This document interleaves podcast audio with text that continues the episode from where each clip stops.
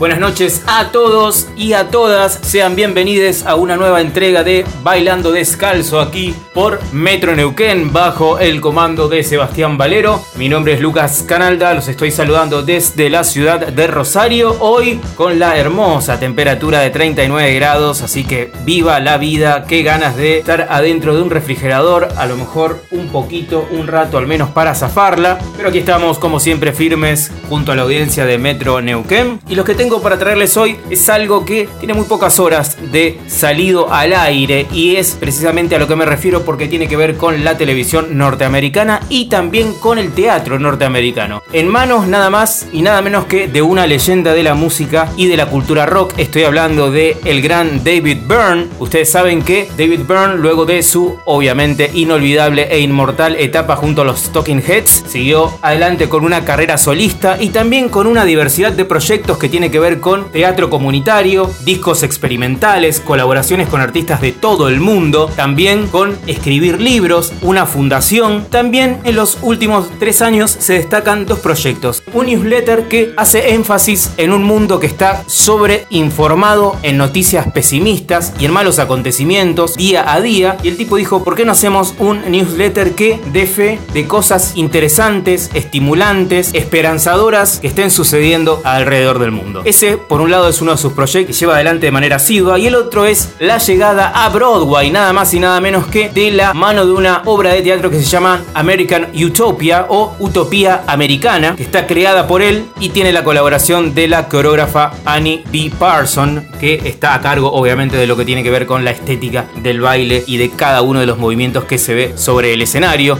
American Utopia debutó hace un tiempo ya en Nueva York, obviamente en la capital de teatro del mundo. Bueno, creo que Londres también puede competirlo, pero por el caso vamos a decir que es Nueva York y no deja de agotar tickets con meses de anticipación y también de llevarse todo el favoritismo de los críticos especializados. Y lo más interesante de todo es que anoche en el programa de Jimmy Fallon, David Byrne y sus compañeros de teatro fueron para hablar, presentar y seguir comentando este exitoso American Utopia además de una entrevista muy divertida que estuvieron compartiendo con el conductor norteamericano. David Byrne estuvo tocando algunas canciones y lo que vamos a escuchar a continuación es la versión que hacen del el clásico de los Talking Heads, Road to Nowhere, en la versión de American Utopia, para que disfruten de un verdadero clásico de la música New Wave, una canción increíble de los Talking Heads. Y si nos podemos hablar de canciones increíbles de esa banda, podríamos estar 40 minutos, pero si Seba Valero quiere pasar otra, bueno, lo dejamos a su criterio. Pero por ahora lo que escuchamos es a David Byrne y el equipo de American Utopia haciendo Road to Nowhere. Esto viene de el disco Little Creatures de 1985, pero aquí está la versión que están haciendo en la obra de teatro por estos días. Espero que lo disfruten, nos vemos pronto, hasta la semana que viene.